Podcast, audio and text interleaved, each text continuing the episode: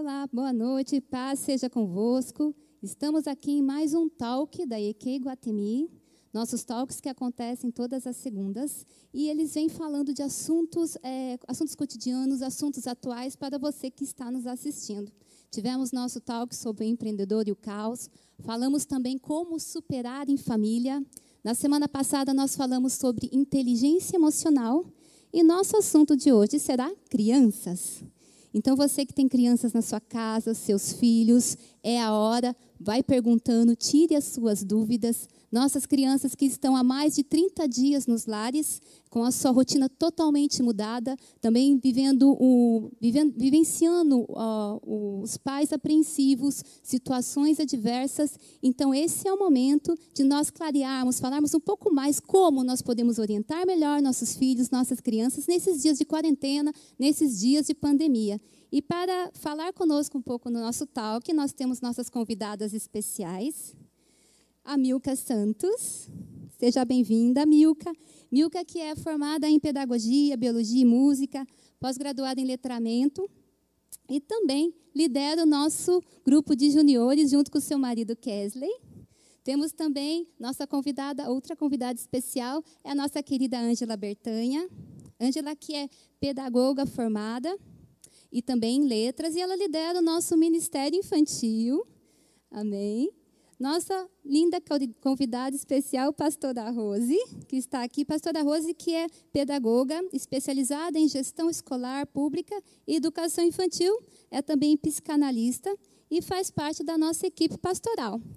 Então, como vocês podem ver hoje, somos só as mulheres, somos mulheres estreantes. no nosso talk de hoje, mas estamos aqui para orientar, para falar melhor de como lidar com os nossos filhos nesses dias. Então você pode mandar as perguntas aí pelo Facebook, pode mandar também pelo YouTube e também pelo nosso é, canal do WhatsApp aqui da igreja, pode estar mandando suas perguntas. Eu queria deixar aqui para iniciar esse talk um versículo que está lá em Provérbios 22, 6. Ele diz assim: Instrua a criança segundo os objetivos que você tem para ela, e mesmo com o passar dos anos, não se desviará dele. Ou seja, que possamos ter a sabedoria de Deus para instruir nossos filhos com os objetivos que nós temos para ele. É nossa responsabilidade, como pais, como responsáveis, de instruir a eles conforme os objetivos, os objetivos de Deus na vida deles. Amém? Vamos orar para iniciar esse talk? Pai amado, Pai querido, estamos aqui nesta noite, Senhor Deus, para saber mais de Ti, mais do que o Senhor tem para as nossas crianças. A Tua palavra diz que é para deixar que eles se acheguem a Ti, Jesus. Então, que o Senhor possa nos instruir, Deus, ter sabedoria nesses dias, nesses dias de quarentena, nesses dias de crise, em como, Pai amado, sermos melhores pais, como sermos melhores cuidadores, Pai amado, e também trazer o Teu ensinamento, a Tua palavra ao coração do dos nossos filhos. Em nome de Jesus, conduza essa conversa, esse bate-papo, que possamos ser abençoadores. Em nome de Jesus, amém. Amém. Glória a Deus. E para começar aqui, eu tenho uma pergunta para a pastora Rose. Começamos falando assim do que é ser criança, pastora Rose.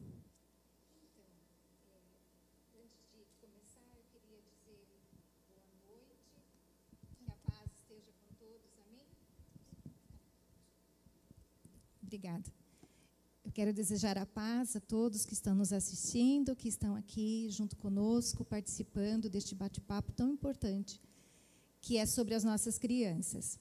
E para dar o significado, dar o conceito do que é ser criança, eu preciso voltar um pouquinho e até peço perdão se eu me tornar um pouco assim teórica, mas antes de explicar o que é ser criança, o que é uma criança, eu preciso explicar o que é ser um ser humano. Ser humano, primeiramente, é a criação de Deus. É uma das criações mais amadas de Deus. E nós fazemos parte dessa criação, todo ser humano, homem, mulher, criança. Esse ser humano que Deus criou e que Deus ama tanto, ele é composto de três fatores: a hereditariedade, toda a carga genética que nós podemos é, pudermos e, e, e herdamos dos nossos pais, dos nossos antepassados, nós somos também a influência do meio que nós vivemos, que nós somos criados, que nós é, estamos atualmente, e também mais as escolhas que nós fazemos no decorrer da nossa vida aqui na Terra. E esses três fatores também estão intimamente ligados a três necessidades que o ser humano tem, que é a necessidade de proteção, de provisão e de direção. E no meio disso tudo, de fatores, de necessidades, nós temos também, ao longo da vida do ser humano, algumas faixas etárias que são determinadas pelo tempo. Então, é contado desde a gestação do ser humano até a sua morte. Então, é, as organizações, as nações, os teólogos, os sociólogos, todos os especialistas no ser humano determinaram para poder entender melhor o ser humano em faixas etárias. E no nosso caso aqui, estamos falando do ser humano criança, que é um ser humano em desenvolvimento. Nós vamos conversar aqui a respeito de crianças que estão desde a barriga da mamãe até os 12 anos de idade, né? Então, ser criança é ser um ser humano em desenvolvimento e merece o nosso respeito e a nossa atenção constantemente. Amém. E como que nós podemos, então, falar para, para essas crianças? Como que nós podemos falar para eles sobre os problemas? Não é simplesmente se desesperar e falar, ah, não pode sair de casa, está todo mundo morrendo, trazer mais pânico a eles. Como falamos então, Ângela, perguntar para você, como falamos dos problemas das crianças? Bom, nós estamos vivendo um momento difícil para todo mundo, né? Tanto para os adultos como para as crianças, né? E eu acho que primeiramente a gente tem que ter cuidado no como falar cada idade ela requer um, um, cuidado especial, um jeito de falar diferente, mas também temos que evitar, né, e, e, mentiras. Não podemos mentir. A gente tem que falar a verdade, falar o que está acontecendo, falar os problemas é, de forma adequada, sem criar pânico, sem deixá-las ansiosas mas responder as perguntas, porque com certeza, como nós temos, né, elas também é, tem várias perguntas aí. Então, eu acho que basicamente a gente tem que falar a verdade sempre e, e, e adequar, adequar a linguagem, adequar o falar para cada idade aí que a gente tem é, na nossa casa, no nosso dia a dia, né? Eu acho que basicamente é isso. É como falar a verdade, né? Que muitas vezes a gente recorre, né? Alguém recorre à mentira para tentar abrandar. Mas não, é falar a verdade com a forma como falar, uma maneira adequada à idade, né? E, pastora Rose, deixa eu lhe fazer uma pergunta. Como dar, então, condições apropriadas para o desenvolvimento do, desenvolvimento do ser humano nessa fase da infância? Então, eu acho, primeiramente, é você conhecer né, a criança, como a irmã Angela falou, é, conhecer a criança que você tem em casa. Você tem uma criança, você tem duas, você tem três ou até mais. Chegar a conhecer é, quais são as características dessa criança. Porque para um bebê, nós devemos proceder de uma maneira. Para uma criança de um ano e meio, se, né, se move de outra maneira. Então, primeiramente, saber quem é essa criança. Olhar para essa criança e falar: Oxa, essa, essa criança tem um ano e meio, essa criança tem dois anos. E procurar informações a respeito desta idade. Nós temos aí a internet, o Google, que se você clicar lá, criança, características de criança de três anos, vai aparecer muita informação ali, muita bibliografia ali para você. E a partir dessas informações, você colher as ações que também estão à disposição de como trabalhar com essa criança, ou então com essas crianças né, de zero anos até 12 anos de idade. Então, é, respondendo à pergunta, é saber quem é essa criança para poder promover esse desenvolvimento de acordo com a sua idade. Mesmo porque, apesar da idade, ainda vai ter um pouco da, da personalidade da criança, que não são todas Sim, iguais. quando eu falei a respeito da carga hereditária, da carga genética, vai ter aí como hereditário a, o temperamento da criança. que influencia muito. De repente a criança, você sabe que ela gosta muito de, eu sei que não é o caso, muito de palavras cruzadas, mas fazer palavras cruzadas o dia inteiro não é tão saudável assim. E nem sempre aquilo que a criança gosta é o saudável para ela. Então, se ela gosta de chocolate, então ela, porque ela gosta, ela vai comer chocolate o dia todo? Não, precisa ser aí monitorado e oferecido outros. De repente, só come chocolate porque só tem chocolate. Oferecer outras opções também. Ok. E nesses dias, né, que, como eu disse, as crianças estão há mais de 30 dias em casas. E não é uma situação de férias, né? Elas tiveram de uma hora para outra ficar nos lares, os pais se adaptando a como lidar com a rotina com eles.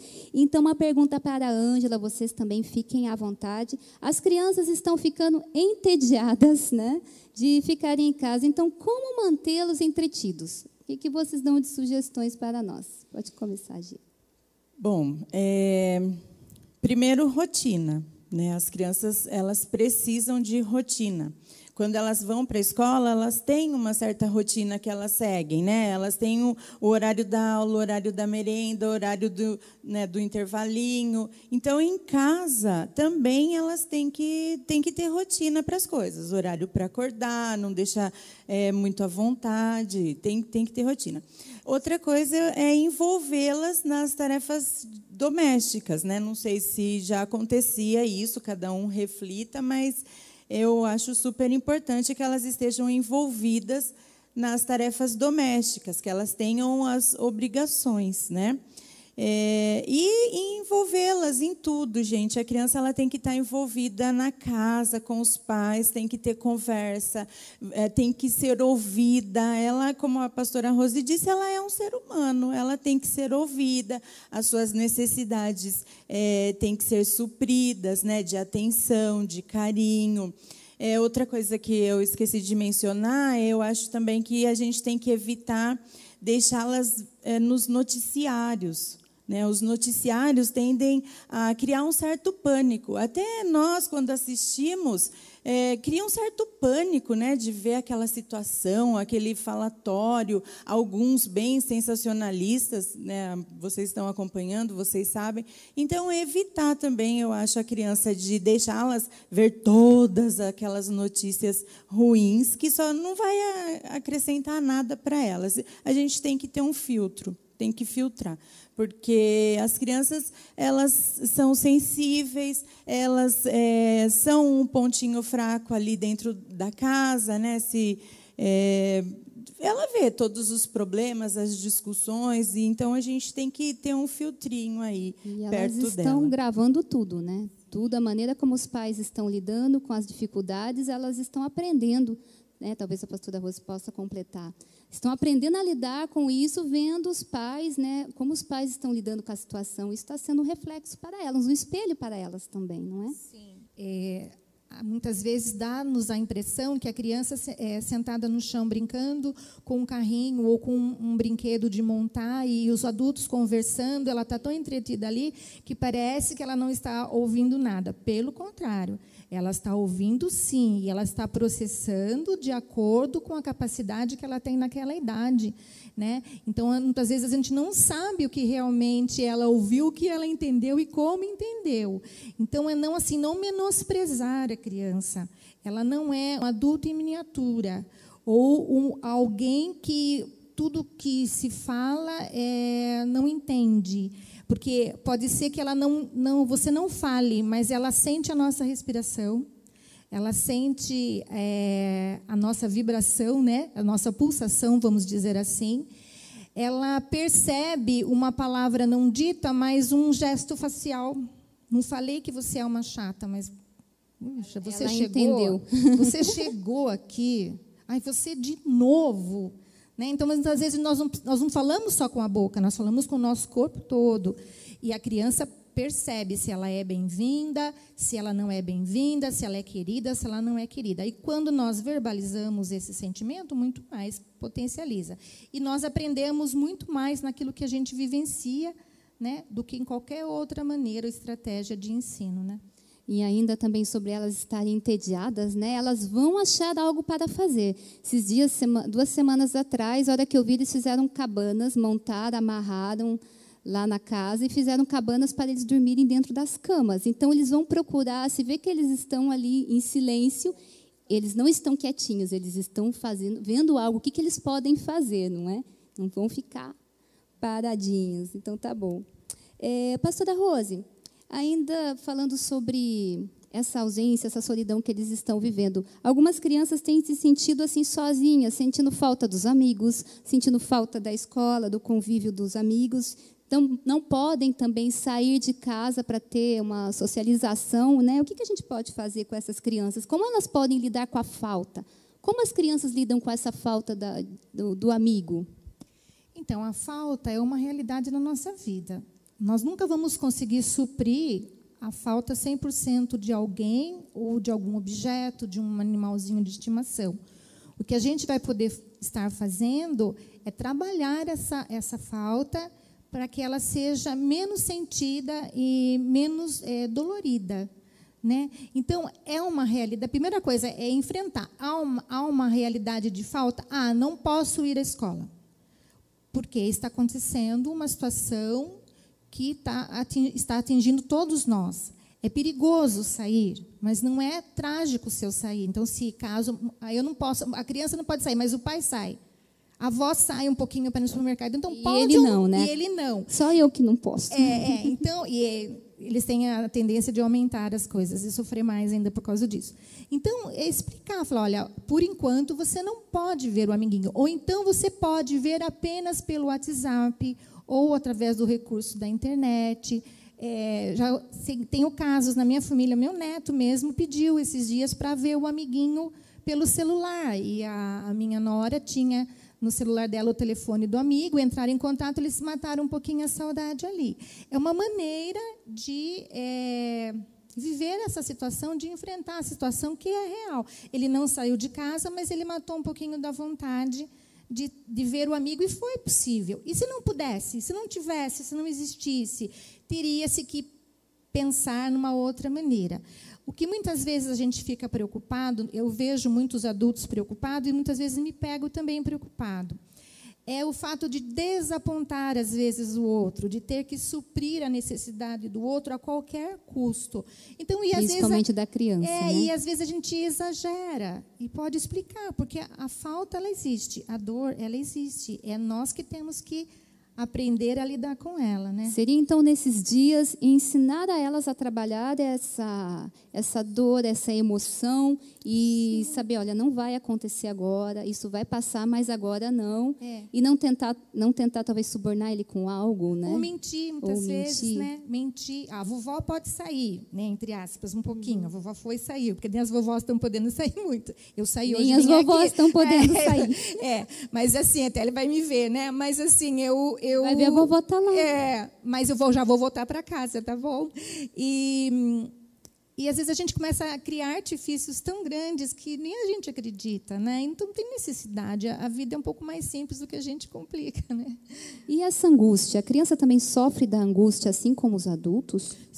Sofre de uma angústia, acredito até que maior, porque o adulto, quando ele está angustiado, ele ainda tem umas justificativas. Ele tem, ele tem alguns argumentos, alguns mecanismos de defesa que ainda o fazem sobreviver a todo o caos. E a criança, muitas vezes, não tem. Né? Não tem porque ainda ela está em desenvolvimento, e não tem porque os adultos que estão perto não conseguem dar, ou não se importam ou não em entendem dar. que ela está sofrendo dessa não angústia. Não entendem. Então, é isso que eu aproveitando a oportunidade, é sobre os educadores. Né? Aqui a gente está falando de pais, de professores, de todos que atuam em, em, torno da criança, que são os educadores. Nós estamos educando, mesmo que nós não tenhamos a formação acadêmica de pedagogo, de professor, é, nós todos, mesmo que nós não queiramos, nós estamos educando alguém. Tem alguém de olho em nós. Tem alguém aprendendo alguma coisa conosco. Né? Então a vovó ela pode não ser uma professora, mas ela está ensinando alguma coisa assim, ela, e a gente não sabe o que que essa criança está aprendendo, na verdade. Alguma algum momento ela vai devolver para a gente. Criança, então, ela não é só educada pelos pais, né? Não. Toda a família, ou todo o lugar, o ambiente onde ela vive está sendo um educador, e está influenciando. Sim, por ela. isso que eu falei hereditariedade, mais o meio que vive e mais a escolha que faz. E é um ser humano. Nosso caso aqui é uma criança até 12 anos de idade, as crianças até 12 anos, né? Então, na verdade, não tem como assim nós adultos nos isentarmos dessa responsabilidade, porque tem alguém aprendendo com a gente. Então, observar né, como está sendo o comportamento dos pais em relação a, a, tudo é muito importante. Porque os pais eles podem ser perversos, é difícil falar é, isso, legal. mas existe pai perverso. O que, que são os pais perversos? Quando eu falo pais, aqui estou falando de pai, mãe, responsáveis, educadores, aquela pessoa que cuida da criança, que tem por um certo momento ou por um período da vida a responsabilidade de ajudar nesse, nesse desenvolvimento das habilidades, das potencialidades da criança. Então, é, ele pode ser perverso quando? Quando ele não se preocupa em não causar dor para a criança e não se preocupa quando a criança traz uma dor para ele. Ele é pai, ele é mãe, ele é avó, ele é educador, ele é professor, ele é líder, mas ele é perverso porque ele não atende às, às necessidades da criança. A criança está sofrendo. Não tem uma empatia pelo que ela está passando. Não, não se coloca no lugar dela. Isso coloca. mesmo, pastora Fabi. Não se coloca no lugar, não tem esse sentimento de empatia. Aí também nós temos aqueles educadores, pais, né, é, ausentes. Ele estando junto com a criança ou não estando, ele não faz diferença nenhuma. Ele não interfere no, no processo de desenvolvimento da criança positivamente. E daí, graças a Deus, nós temos os pais, os educadores, é, que são educadores.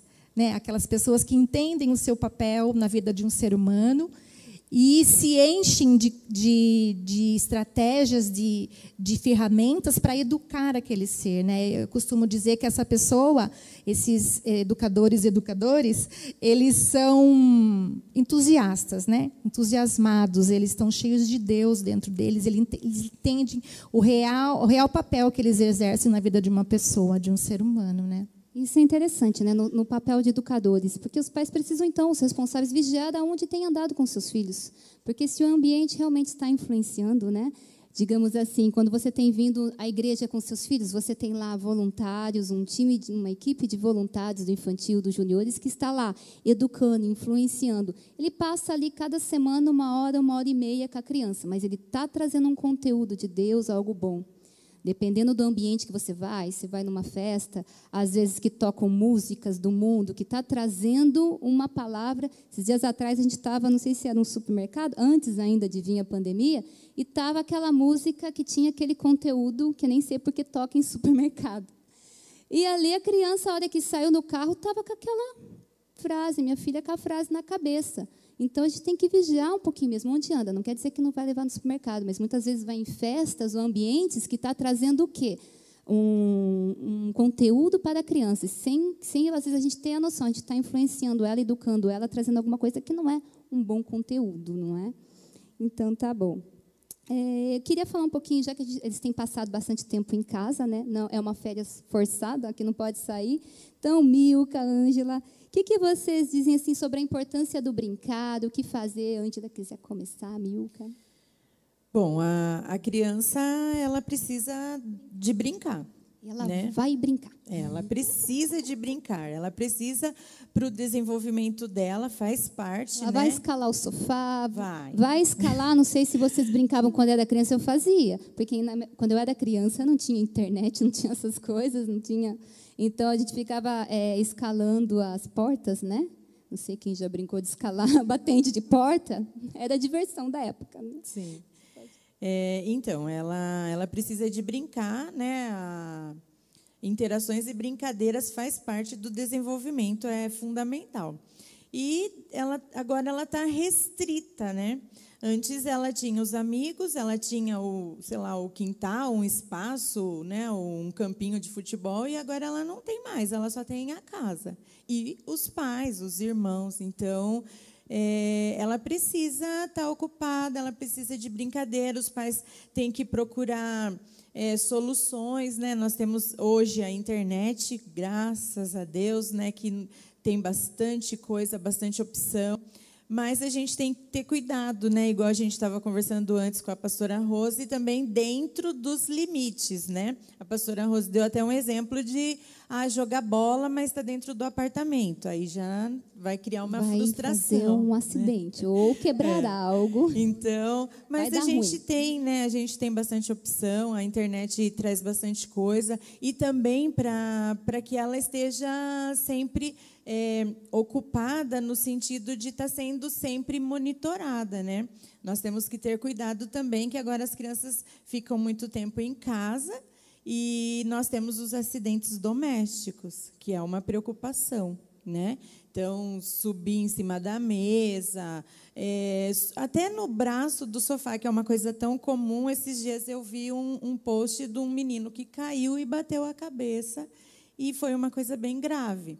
Então, é, é difícil, eu sei, eu passei por situações, né? A gente que é mãe passa por situações, né? De, de queda, de coisas que também as crianças têm que desenvolver habilidades. Eu sempre falei isso para os meus, tem que desenvolver habilidades, mas dentro de um limite seguro, né? A gente tem que tentar o máximo possível.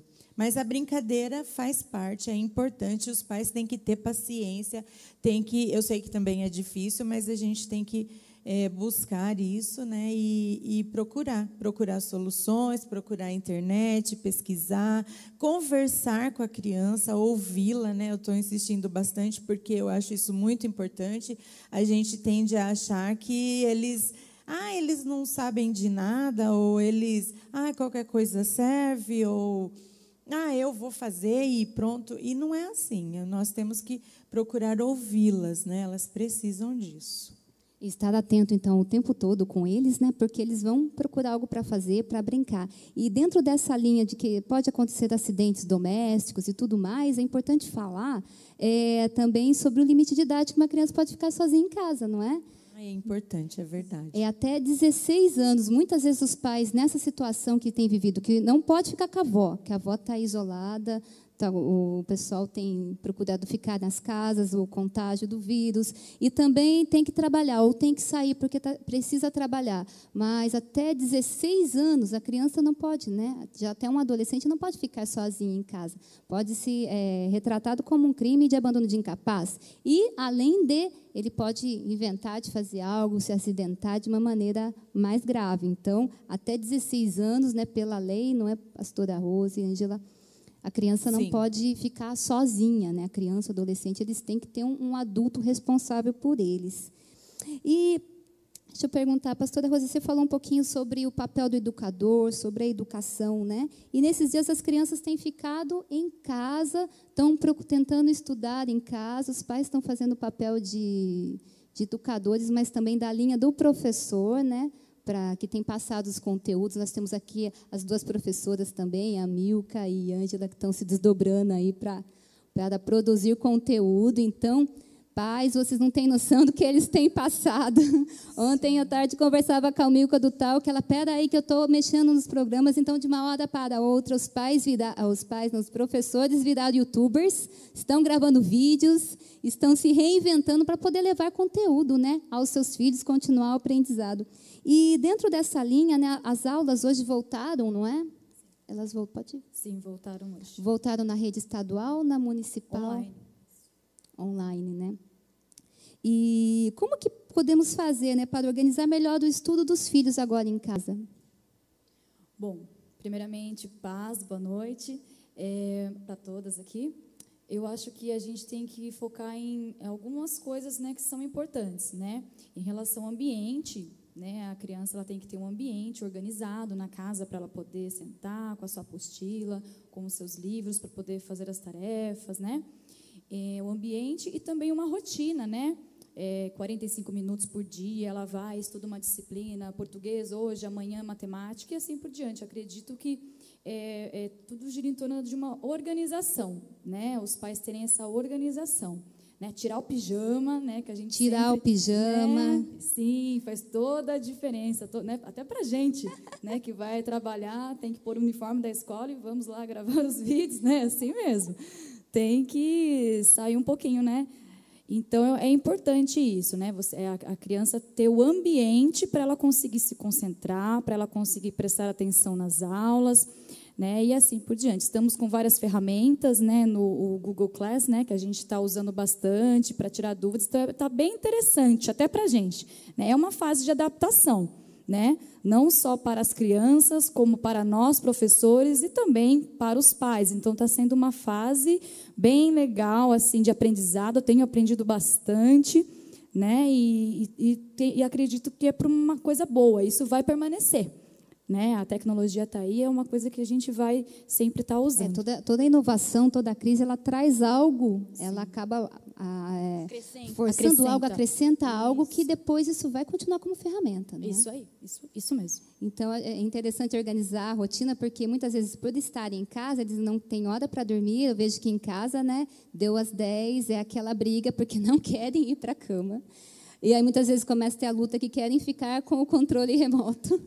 E também para a hora de acordar, né? Tira o pijama. Minha filha esses dias está de pijama o dia todo, quer ficar debaixo da coberta.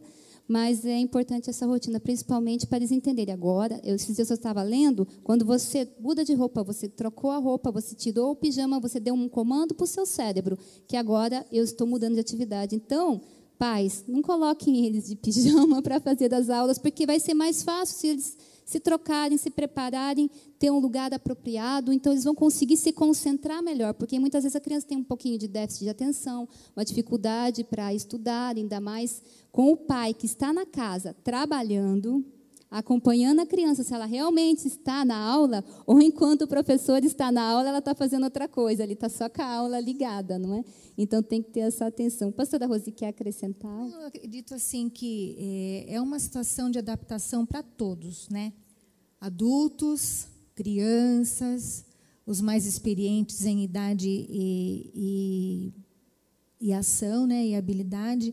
E nós não podemos ver isso como 100% negro, porque nós temos que ter a esperança dentro de nós que tudo isso vai servir para o bem, ah, mas está acontecendo mortes, estão acontecendo tantas coisas ruins, a perda de empregos, é, tantas situações de conflito, falta de dinheiro.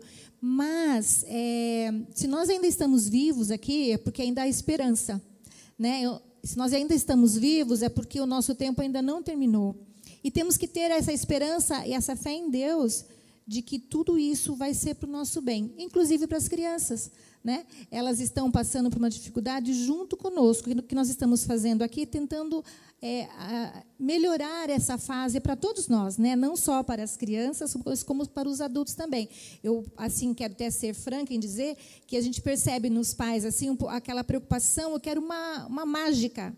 O que, que eu faço para minha criança faço? ficar entretida e não me amolar, né? O molar como é um é uma palavra bem antiga que eu ouvia muito a minha avó falar, para não me amolar, para não me aborrecer enquanto eu faço o meu trabalho, que eu estou trabalhando em casa hoje. Então, o que, que eu faço para manter entretida, ela não me, não me incomodar, né? Então, na verdade, cada criança aqui, cada idade, tem um tempo de concentração, né?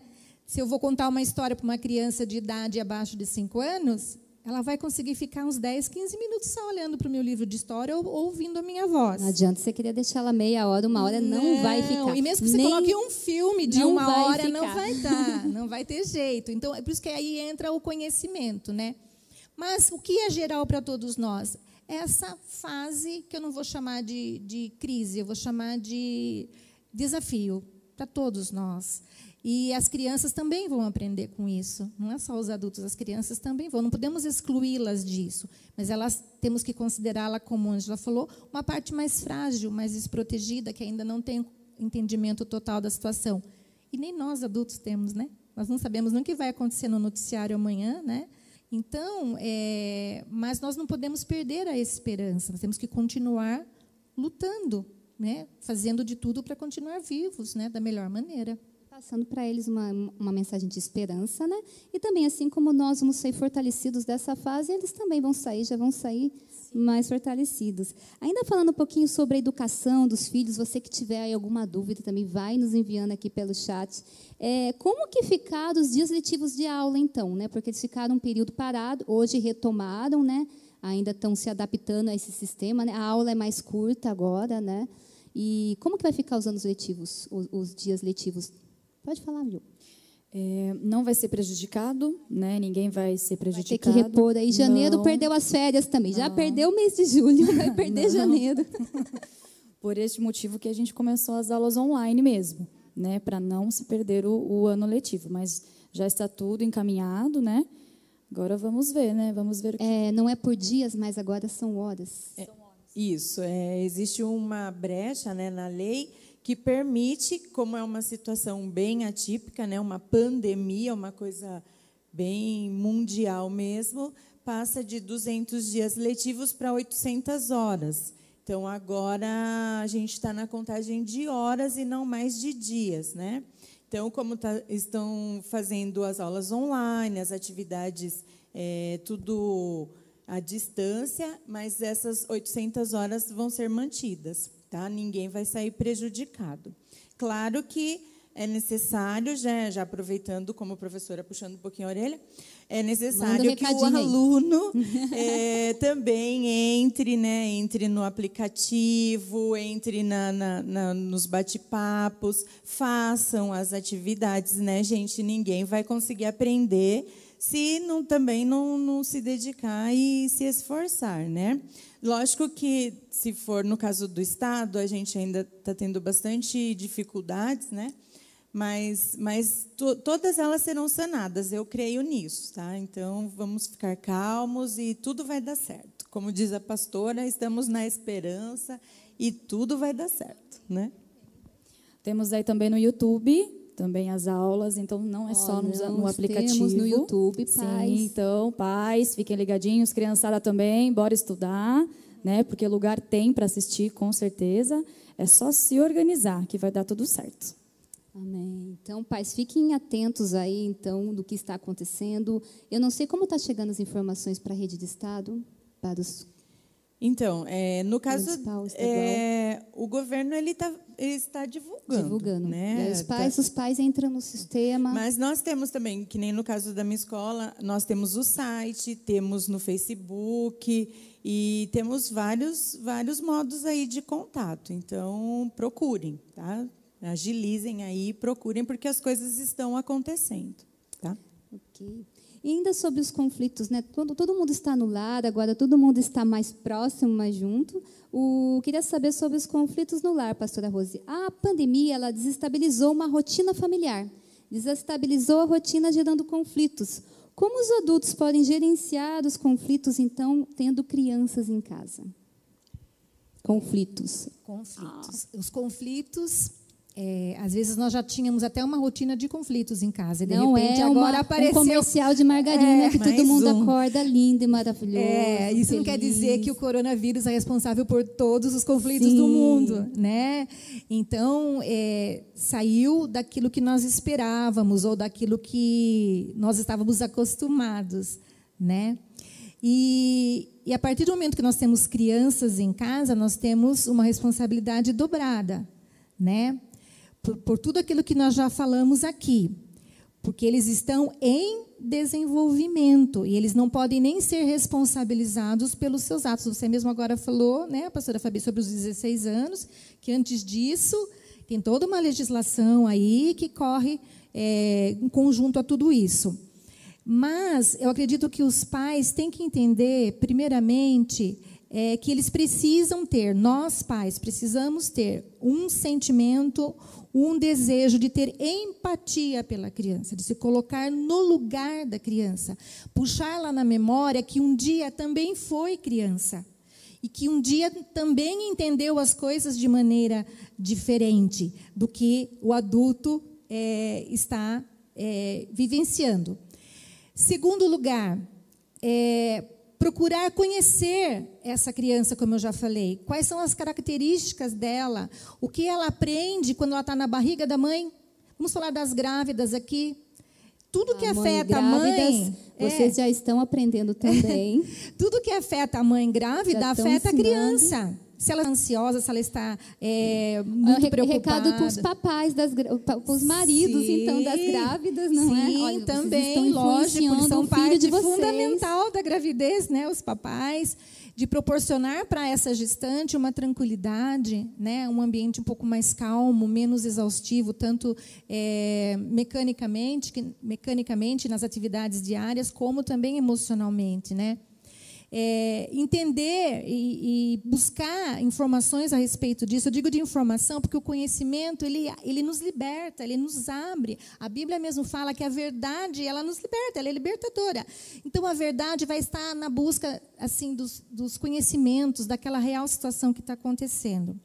Segundo, procurar ajuda. Como que esses pais podem no dia né, dessa, dessas crises todas, como queiram falar, mas que eu acho que é um momento de desafio. Buscar ajuda. Buscar conhecimento já está buscando Ninguém ajuda. nasce pai, não é? Ninguém nasce pai. E, e ninguém e é interessante você procurar saber qual o seu papel, então. Sim, procurar qual é o seu papel. E muitas vezes a gente ouve, quando a gente fala isso, pastora Fabi, a gente ah, mas criança não nasceu com manual de instrução. É, eu não nasci sabendo ser pai. Mas a gente pode se tornar pai, a gente pode aprender como ser pai. E como? Qual é o instrumento? A Bíblia ela nos ensina. Só para é, assim, para você ter noção, de ontem para hoje, sabendo que eu vim aqui, eu achei 28 versículos referente a crianças. A Bíblia, quando se refere a criança, ela usa às vezes o termo criança, às vezes ela usa o termo menino, às vezes ela, ela usa o termo filhos. Então tem várias instruções ali de como educar uma criança. Mas às vezes nós não queremos educar criança, porque educar criança, pastora, dá trabalho. Trabalho. Eu quero dormir, ela quer Dois. brincar. Eu quero descansar no sofá, ela quer comida. Eu estou lavando roupa, ela quer que mexa num aparelho eletrônico. Ela, eu estou é, cozinhando, ela está mexendo nas panelas embaixo da pia. Então, educar demanda esforço. E demanda esforço de todo mundo na casa. E demanda esforço para quem mora junto, seja adulto ou seja criança também. Tem um- uma casa que tem mais de uma criança, todo mundo entra nesse processo, né? E a outra possibilidade também que eu acho que vem a calhar é manter a esperança, ter fé em Deus. Então, conhecer quem é essa criança, ter empatia por ela, procurar ajuda, né? E ter a fé em Deus, saber que nós não estamos sozinhos, que se eu cultivar minha fé, desenvolver minha fé em Deus, eu não vou estar abandonado. Ele vai me encher de esperança e vai me dar ferramentas para educar essa criança, para contornar essa situação. Mesmo porque muitas vezes nós temos como referência a educação, ou pai e mãe, os nossos pais. E muitas vezes estamos lá é, fazendo as mesmas coisas e não buscamos algo, não buscamos na Bíblia se aquilo é da melhor forma de tratar, não é? Sim, então sim. estamos lá replicando o mesmo que nós recebemos, sem buscar se aquela foi a melhor forma. É, e, e às vezes damos muitas desculpas, né? Ah, eu faço assim porque meu pai fez assim, minha mãe fez assim, eu aprendi assim E e, vou assim? continuar sendo assim. E você, Gabriela, a vida inteira, né? Que tem uma música ah, assim do meu tempo de criança que é assim, eu, Eu vou ser sempre assim, dessa. vou, é, faço sempre assim, Gabriela. Quer dizer, não estou aberto para mudanças. Porque a minha mãe era assim, que meu pai era assim, aqui vai ser assim também. Isso, isso. Mas será que foi a melhor forma? Será que é a forma bíblica É. de se educar? de Então, se é isso que tratar? precisa saber, né? Porque é, para aquele que quer ter uma comunhão com Cristo, ter uma família alicerçada na palavra de Deus, precisa. Nós temos muitos recursos, como nós já falamos aqui. Mas ter esse interesse de procurar na Bíblia se esses recursos, se esses fundamentos, se esses pensamentos têm é, um embasamento na Bíblia. Mas, pastora, eu leio a Bíblia é tão complicada. Então, aí que entra né, a gente procurar ajuda, procurar entender, querer entender, já é um grande passo. Quando a gente quer, a gente vai atrás, a gente busca e a gente encontra. Amém. E dentro dessa linha, queria ver com vocês, quem quiser responder, qual que é o papel então dos pais, né, do pai, da mãe ou do responsável da criança? Qual que é o papel dele? Dos pais. Pergunta então, difícil. se nós formos lá no que é educação, aí a gente vai encontrar essa resposta. Então, essa palavra educação, eu com o tempo eu fui formulando ela. E hoje eu acrescentei mais umas palavrinhas no final. Então é bem assim, pastora Fabi. É, educar é dar condições para que o ser humano que está em desenvolvimento ele consiga desenvolver todo o seu potencial. Ajudar a criança a desenvolver o seu potencial. É dar condições. Dar condições. Condições. Esse é o nosso papel. Porque esse ser em desenvolvimento, ele está em desenvolvimento físico. Nós não podemos negar que temos que usar o álcool gel. Mas nós sempre tivemos que usar o álcool. É que agora nós temos que usar mais, com mais frequência. Sempre tivemos que tomar banho. Sempre tivemos que é, tomar alguns cuidados com os, os alimentos que trazíamos para casa. Agora temos que, não podemos negar isso. Então, esse ser em desenvolvimento que nós estamos conversando aqui, que vai desde a barriga da mamãe até os 12 anos, ele está em crescimento físico, emocional, mental e espiritual também. Nós não podemos esquecer disso. E a gente precisa dar essas condições, quem está educando, isso vou falar dos, dos, adultos que estão em volta, vou colocar a igreja, vou falar o Estado, vou falar a escola particular privada, vou falar é, da nação brasileira, do mundo é, num total, porque todos nós temos responsabilidade sobre cada um de nós, nós somos responsáveis. Se eu não me cuidar, eu posso ser portadora do vírus não, não ter os sintomas, não é, aparecer né, essa doença, mas eu posso transmitir. Então, eu tenho que ter responsável, eu tenho que ter essa responsabilidade global que a gente fala, né? Mas por que, que eu tenho que ter essa responsabilidade? Por que, que eu tenho que dar condições para a criança de se desenvolver? Para que ela se torne um adulto, um indivíduo autônomo. Agora, o que, que é um indivíduo autônomo? Eu vou ter um, uma loja lá no centro da cidade, eu vou ser autônomo. Não, ser autônomo quer dizer assim: é ser livre, é me sentir livre e fazer escolhas e ser responsável por essas escolhas. Aí hoje eu completei mais um pouquinho, que eu estava pensando, por que, que eu tenho que ser autônomo? Por que, que eu tenho que ser livre? Por que, que eu tenho que fazer escolhas responsáveis, né? Para que eu modifique o mundo onde eu vivo, para que eu melhore esse mundo onde eu vivo e que eu usufrua disso também. Porque eu também faço parte dele. Então, a missão de educar, gente, é Mesmo é extensa. Se eu não conseguir ser um bom educador, eu estou condenando aquela criança a ser talvez um jovem, um adolescente, um jovem, um adulto irresponsável, Sim. que não tem responsabilidade pelo que faz, que se torna dependente, que não consegue é, se desenvolver. Então, Isso. se eu não procurar ser um bom educador, eu estou limitando a vida daquela criança. Pastora Fabi, às vezes a gente pensa assim, ah, eu amo meu filho, eu amo, eu amo, eu amo, eu dou tudo o que ele quer. Tudo que eu não tenho, tudo que eu não tive, eu, ele vai ele ter, ele vai, ter. ter.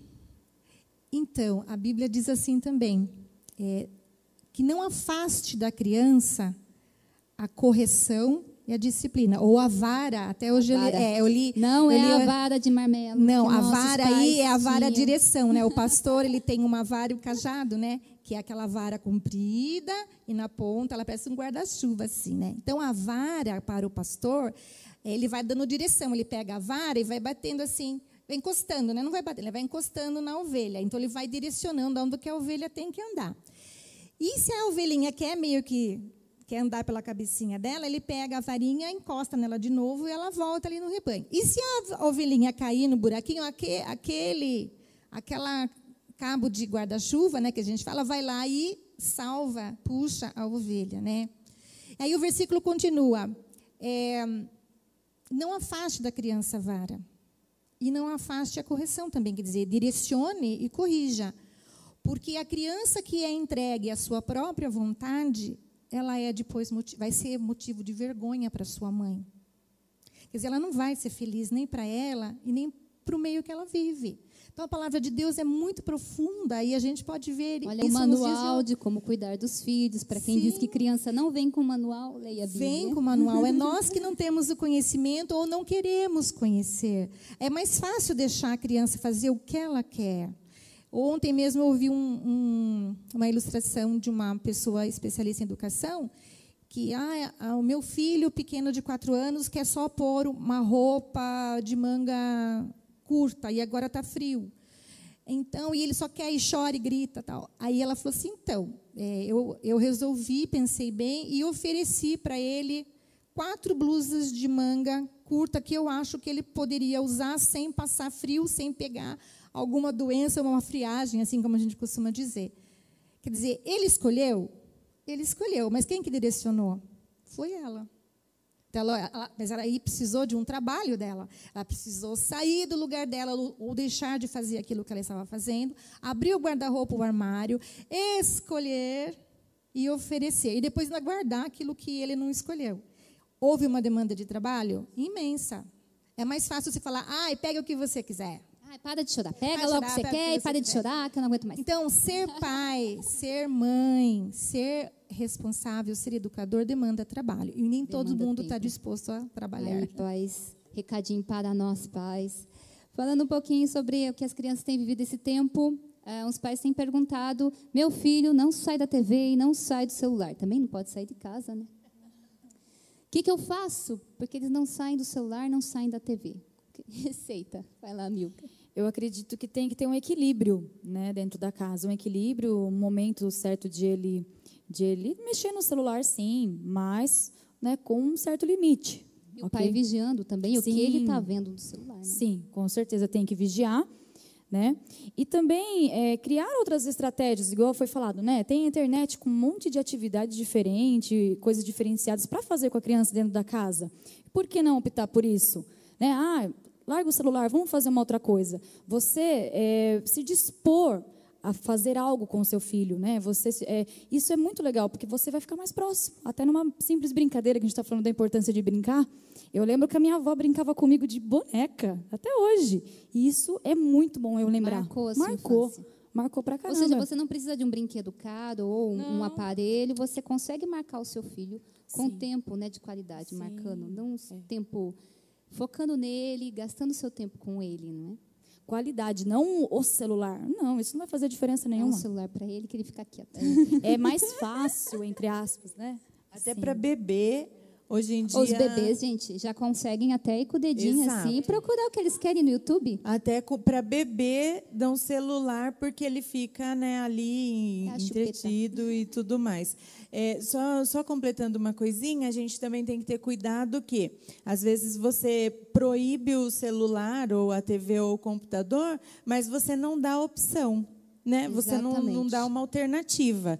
Isso também não resolve. Então você vai tirar o celular, a TV, o computador e vai deixar a criança ociosa, né? Sentada lá e como se fosse um castigo. Isso também não resolve. Então você tira, mas você dá alternativa para ela, né? Brinca com ela, põe ela para fazer alguma coisa, né? Porque daí também não resolve. Ok. E para vocês também, alguns pais estão em casa e estão continuam trabalhando, fazendo home office. Como trabalhar, fazer home office com as crianças em casa? Sem amor das salas, passar silver tape? Não. Como podemos, é, o que a gente pode fazer? Como trabalhar com crianças? Sem gritar, fica quieto, mamãe está no telefone. Bom, é, eu acho que deve ser bem difícil. Tá, porque eu vou até contar aqui uma. Conta seu testemunho. Minha, meu, te, meu testemunho, como diz, né? É, eu não tenho criança, né? As minhas têm 14, meu menino tem 17, faz 18 aí em junho. E eu estava em uma reunião com a turminha da escola, né?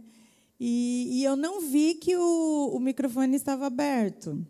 E nisso ouvi o, o, caminhão do lixo né, passando, já fui gritando: coloca o lixo fora! Que não sei o. Aí, então eu imagino, né, como deve ser difícil com quem tem criancinha pequena, né, que não, não entende que aquele momento é o seu momento, você tem que tá ali prestando atenção. Eu vi algumas coisas na internet. Tá? Não, não vou dizer que funcionam, porque não, não, um não passei por essas experiências, mas eu vi algumas coisas, né? eu fui pesquisar e tal. Então, eu vi, por exemplo, mães colocando tipo um pano, assim, falando, ó, nesse momento aqui eu estou como se eu estivesse no meu escritório. A toalha tá? está na porta, a mamãe está trabalhando. É, tipo, né, não, não, não bata, não, não, não, dá um tempinho para mamãe. Não sei se funciona, mas é uma alternativa. Você deixar para ele explicadinho que, olha, esse momento, né, sei lá quantos minutos você vai precisar, às vezes precisa de muitas horas, isso não funcionaria, né? Mas você deixar explicadinho que nesse momento você. Isso para crianças maiores também, né? Crianças menores que não vão respeitar, não, não sei, né?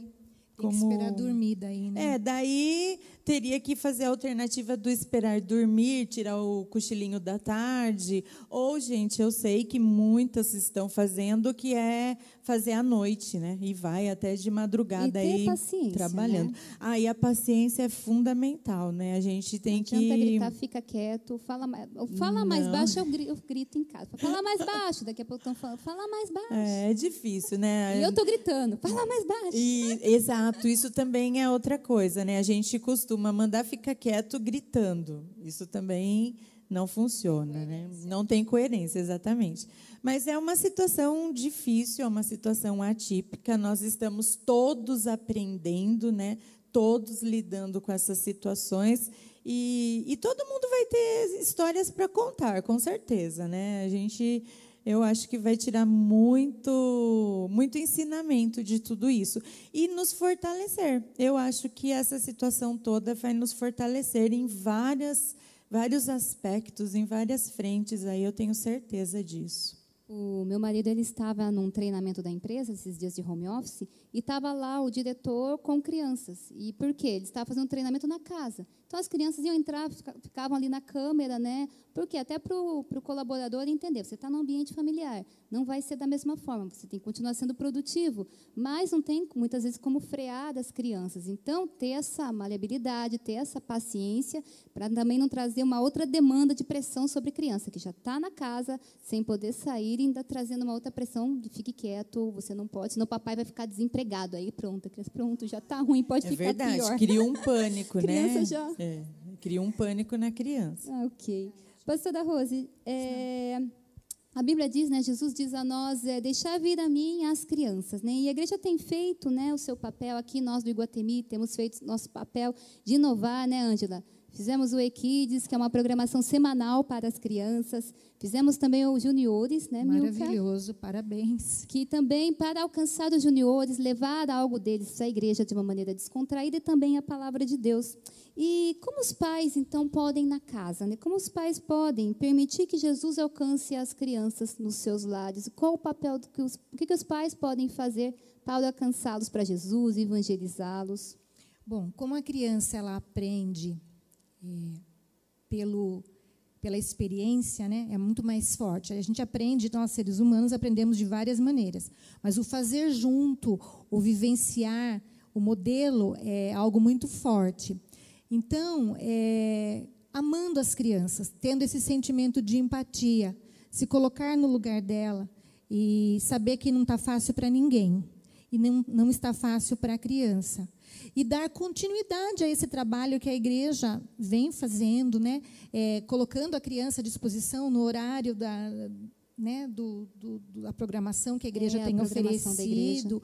E lá em casa, cultivar, ter os pais, né, os educadores, um momento de oração. A criança precisa que ver os seus responsáveis orando, lendo a palavra, encontrando na palavra o conforto, encontrando na, nas pregações online o conforto, participando Sim. do louvor. Esses dias atrás eu peguei minha filha vendo a live do pastor, né? Eu é. entrei e aí, daqui a pouco, a hora que eu vi, estava ela e o Caléu lá assistindo. Parabéns. Nós estamos assistindo. Tá bom. Né? Trazer, chamá-los, olha, agora é hora do culto. Então, trazê-los, fazer, criar um ambiente propício para aquele, propício para as lições, para as tarefas, mas também propício Exatamente. para a palavra de Deus. Agora é a hora, vamos ficar aqui. Agora é o momento do louvor. O pastor está pregando, está dando os avisos, está, agora é hora oração para as ofertas. Então a criança tem que perceber e sentir e vivenciar que a palavra de Deus, que Deus é importante para a família dela. É importante que o culto, eles não estão podendo vir à igreja, mas o culto está vindo na minha casa. E ele então, pode eles estão acontecer. Vendo, ele pode acontecer e eu posso ver, eu estou vendo meus pais assistindo o culto, então ele Sim. vai entender a importância do culto, vendo que os pais continuam assistindo o culto. Sim, isso é evangelizar, né? Os primeiros evangelizadores aí das crianças devem ser os pais. Né? Os pais têm que dar esse, esse desenvolvimento e desenvolver essa inteligência é, espiritual que cada um tem a capacidade e a necessidade de desenvolver. Né? Então, pai, os pais têm que estar envolvidos, sim, eles são os principais responsáveis. Orar pelos filhos, ungir os Ungir filhos, os antes filhos, estar lá sim, ungindo, orando eles. Sim, e, e- e ensinar aos filhos que Deus é um recurso que nós temos e que sem Deus nós não teremos a vida eterna. Ele está no controle de tudo, porque Deus passa essa segurança para nós, né? A Bíblia fala, olha, no mundo tereis aflições, mas tenha de bom ânimo, porque eu venci o mundo e vós vencereis também. Então, é, dar é cultivar essa esperança nas crianças, sabendo que está difícil, mas nós não estamos esquecidos nem abandonados. Então, né? eles vão estar entendendo aquilo que nós vimos em Provérbios 2, 22, 6, né? Que eu estou trazendo objetivos para, para as crianças. Como educadores, eu estou mostrando os objetivos para eles. E quando eles crescerem, eles vão se lembrar, eles vão continuar praticando. Sim, e isso é- é- demonstra muito, esse versículo demonstra muito a força da educação, né? É, ensina o caminho que você deseja ter para eles e até quando envelhecer, né? Isso não quer dizer que ele não pode se desviar. Ele tem, vai chegar uma hora que ele vai ter que escolher, né? O ser humano não é feito de escolhas. Mas se essa educação for bem estruturada, se tiver bons exemplos, é, a chance de continuar neste caminho é muito maior. Parte de nós. Começa de nós e é nessa sim, fase da infância sim. que nós temos que ser mais incisivos e mostrar a eles o caminho. E a educação é algo muito forte. Olhando para um outro lado, coisas que nós aprendemos com os educadores eh, que nos antecederam, que nós não concordamos. E às vezes nós queremos eliminar de nós. E quando vemos, já estamos fazendo de novo. Por quê? Porque a educação é algo muito forte. Às vezes a gente até quer se desvencilhar daquilo, mas a gente não consegue. Né? É o- É poder que tem a educação. Né? Tem uma pergunta aqui, quem gostaria de responder? A Joslaine perguntou se podemos indicar a ela livro cristão de como educar, eh, como educar crianças na vida cristã. Então, a bibliografia é vasta. Eu acho que se você entrar Podemos É. até talvez criar um grupo, depois mandar informações para os pais no WhatsApp, não é? Também. Sim. É, agora, antes de, de, de fazer uma, uma recomendação bibliográfica de livros, não sei se vocês eh, lembram agora de alguma, mas eu gostaria de, assim, eh, existe um devocional para casais. Eu acho primordial começar nos casais. Nós Sempre temos começa em va- nós, é, procurem devocional para casais, aí que vocês vão Pais, encontrar estudem, grande comecem como É, casais, que vocês vão chegar vão- nas crianças. Vão chegar, vão chegar sim. Né? Respeitando que em Eclesiastes 3 diz que há tempo para todas as coisas. Então, isso já diz que nós temos fases. Nós estamos vivendo um momento de ter que se afastar. Né? A Bíblia diz há momentos de se achegar, de se abraçar e tempo de afastar-se. Nós temos, estamos num momento crítico mundial de termos que nos afastar. Mas a Bíblia não diz que é tempo de se abandonar. Né? E muitas vezes nós ficamos preocupados aquilo que eu não posso fazer e esquecemos das coisas que nós podemos fazer. Focar nesse tempo naquilo que se pode fazer. Que pode não ser. ficar lamentando o que não se pode fazer. Isso, aí vai a gerar cri- mais angústia. Sim, a criatividade vai começar a aparecer. E uma coisa, uma experiência pessoal, queridos. O Espírito Santo, ele é fantástico para dar ideias para a gente. Ele é Espírito Santo. fantástico. Eu tenho experiências mesmo assim, pessoais com o Espírito Santo, de coisas muito simples. Um dia eu estava numa sala da biblioteca, eu tinha que colocar 500 livros em dois armários que não iam caber. E eu pedi, Senhor, Espírito Santo, me ajuda a colocar esses 500 livros nessas duas prateleiras. Queridos, foi fantástico. Foi aparecendo as ideias, foi aparecendo as Então, ideias, foi aparecendo as Espírito ideias. Santo. Deus me dá a também. criatividade através do teu Santo Espírito para... Sim, o Espírito agora. Santo ele nos capacita. Uma outra Então, pergunta aqui, que não sei se a pastora Rose poderia falar. As crianças podem entrar em depressão? Podem, Então, E entram. atenção, porque elas podem e entram. podem, Podem entrar sim e entram com muito mais frequência que a gente pode imaginar. E pode des desencadear aí sérios problemas. Começando aí com uma falta de apetite, é, uma desmotivação para estar junto, é, né, não querendo estar muito Seriam raro, né? Uma... sinais de uma criança estar entrando em depressão. Sim, primeiro sinal assim que apresenta mesmo que o primeiro local que isso aparece é na escola, né? Embora a gente não esteja na escola assim presencialmente, mas começa a dar geralmente uma, os, os, professores, indícios, os professores começam... identificam. Sim, assim como problemas de visão, de audição, na maioria das vezes os professores que percebem, os pais não percebem por causa dessa dinâmica toda que a gente vive na modernidade, por não prestarem mesmo atenção, por não olharem para o filho. A gente tem visto muitas mães amamentando, quando amamentam, com o celular. Né? A criança está aqui. Nem está vendo se a criança está mamando, se não está. Está andando na rua, eu já vi semana passada a mãe andando com uma criança de uns três anos e ela no celular andando. Falei, daqui a pouco essa mãe vai levar um tropeção, ela vai cair. Mas, de repente, a criança soltou a sandalinha e ela não conseguia andar e a mãe puxando. A mãe não parou para olhar e ver o porquê que a criança estava com dificuldade para continuar caminhando. E ela continuando no celular, ainda puxava o braço da criança, assim, né? Então, falta o olhar. Então, geralmente, é a, os professores que conseguem identificar então, primeiro. Então, verificar se tem algum alteramento no comportamento da criança nesses dias. É, tem que para isso tem que olhar, tem que observar. Tem que observar, tem que prestar atenção. Tem que prestar atenção. O olhar físico, né? O olhar mesmo de olhar é muito importante, faz grande diferença. Mas eles podem entrar em depressão, sim. É, ir na escola também, conversar com os professores, conversar né, se tem algum, algum tipo de comportamento diferenciado, principalmente na socialização Essa deles, né? parceria. né? Porque eles ficam muito apáticos, ficam tristes, né? E muitas vezes a criança ela não vai comentar com os pais, não. ela vem comentar com a gente. Né? Eles, eles têm essa. Fico feliz até quando acontece isso, né? Porque é uma forma da gente poder estar tá falando, né, do amor de Deus, falando, né, da palavra para eles e tal. Então, pais, fiquem atentos e qualquer coisa, vai na escola, conversa assim com os professores e com certeza tem eles alguma. Podem ter notado já o comportamento diferente da criança na escola. Com certeza. Eu é, só queria fazer um, um, um adendo aí. É, no caso, muitos pais às vezes esperam a professora reclamar de alguma coisa, ouvir alguma reclamação da escola. Né? Mas, assim, é, eu recomendo que os pais participem das reuniões de professores, faz um combinado aí um dia uma reunião porque eu sei que às vezes é, é difícil de ir em todas geralmente acontece cada bimestre né? é, vai um dia vai a mãe outro dia vai o pai é para a criança sentir que a escola é importante que é importante para o pai e para a mãe eu quando era criança se me permite dar o testemunho eu a minha quando eu tive seis anos em Sorocaba foi aberta a primeira classe de pré-escola em Sorocaba, e eu fiz parte dessa, dessa classe estreante.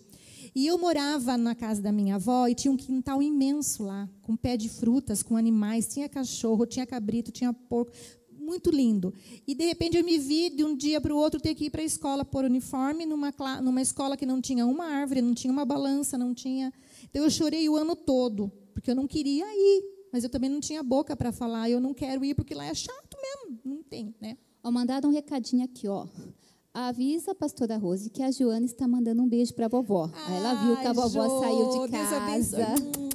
Eu te amo, viu? Henrique também, eu te amo muito. É meus dois netos, gente. Uma pergunta para vocês. Estamos quase chegando no final. Ah. Como falar para as crianças do Covid-19? Esses dias eu vi né, uma criança que falou que o coronel vírus está matando todo mundo, por isso que ele não está indo na escola.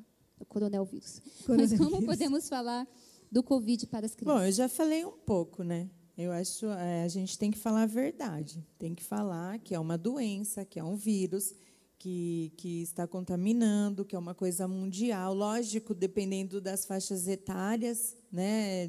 Você vai adequar a sua linguagem, mas ela, ela tem, que tá, tem que estar inserida nisso, ela sem criar pânico, tentando né, minimizar assim o máximo possível, mas ela tem que saber por que, que ela está trancada, por que está todo mundo ali. Eu acredito que esse seja o caminho mesmo. Tem uma pergunta aqui, é, a Bianca ela fala para nós que ela, ela começou a ter um tempo é, de Deus com os meus filhos, né? Mas como ela é nova convertida, se batizou recentemente, ela queria saber como eu posso começar a falar de Jesus para eles. Não sei a faixa etária da, da, das crianças dela. Acho que são novinhos, né? Acho que foi apresentado recentemente, dois, são dois, duas crianças. Eu, como é, ela pode, que ela é recém-convertida, como pode começar a falar de Jesus para através da música. A música é uma. A música, é uma, Bianca.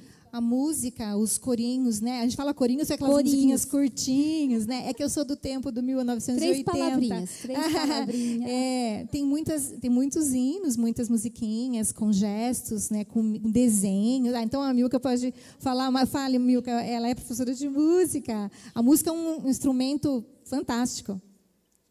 É, música, desenho, tem bastante desenhos animados, né, que dá para mostrar para as crianças, né, as, as musiquinhas não, não tem como, são insubstituíveis, eu acho. Três palavrinhas só, igual você Três falou. palavrinhas, tem versão 1, 2, 3 para Sim, volume, já milhões de tem várias. Então pode colocar. Sim, sim, é isso aí.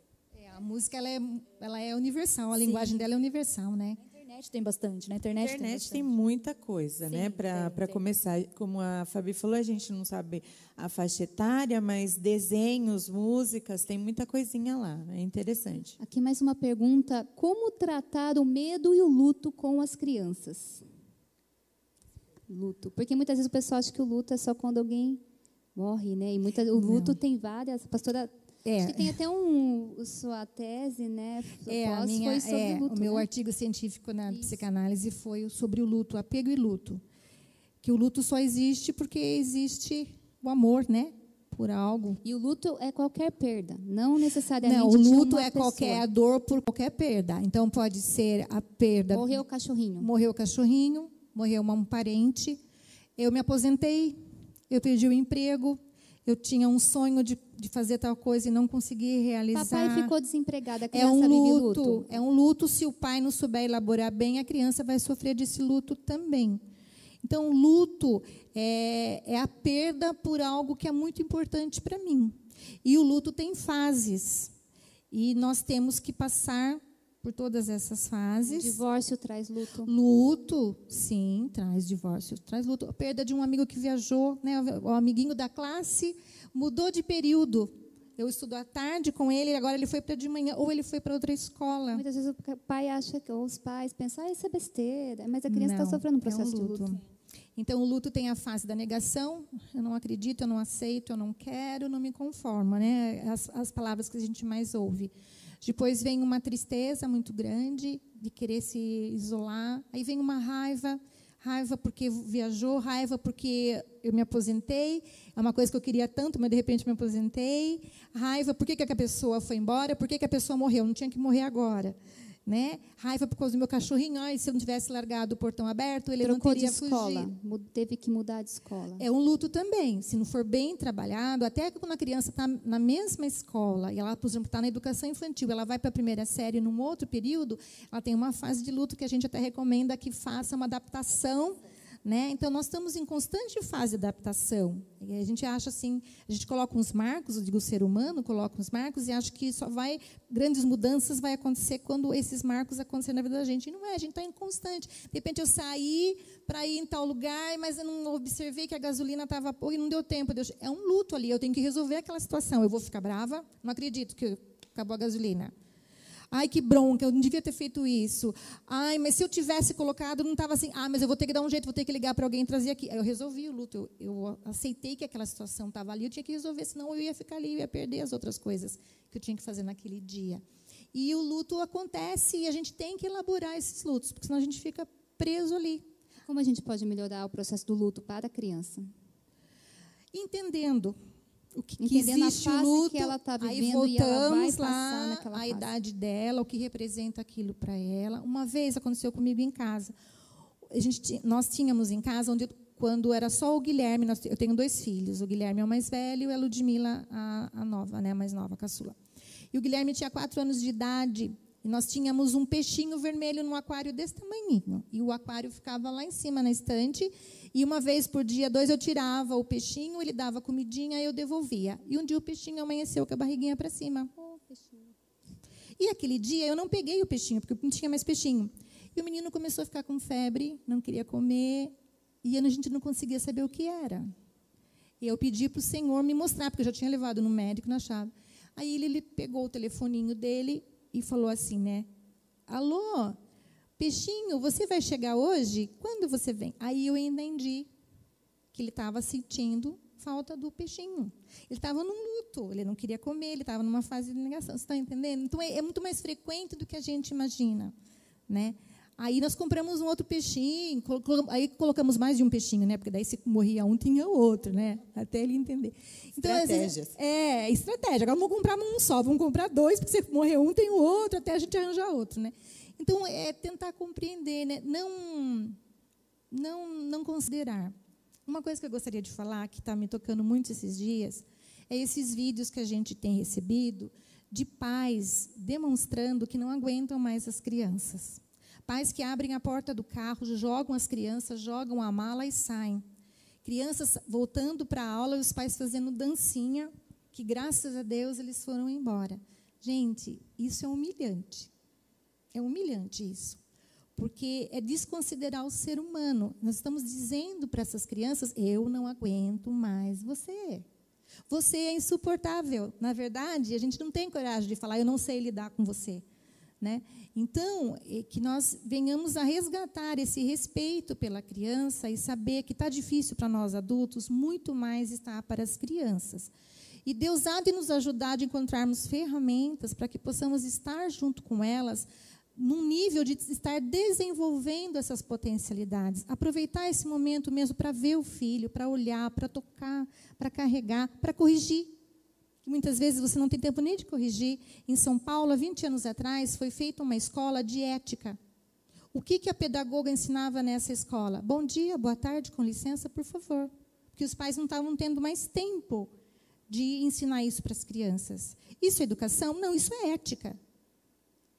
É uma regra social, não é? Então, vamos aproveitar esse tempo para curtir esse tempo, tocar os nossos filhos, estar junto com eles, né, repreender, dar mais valor para esse contato. Porque o que vai ficar depois? O que vai ficar quando passar essa, essa situação, né? Então, tá bom. Pessoal, estamos chegando, já quase encerrando o nosso talk. Milka, Ângela, alguma consideração, algo que vocês queiram fechar?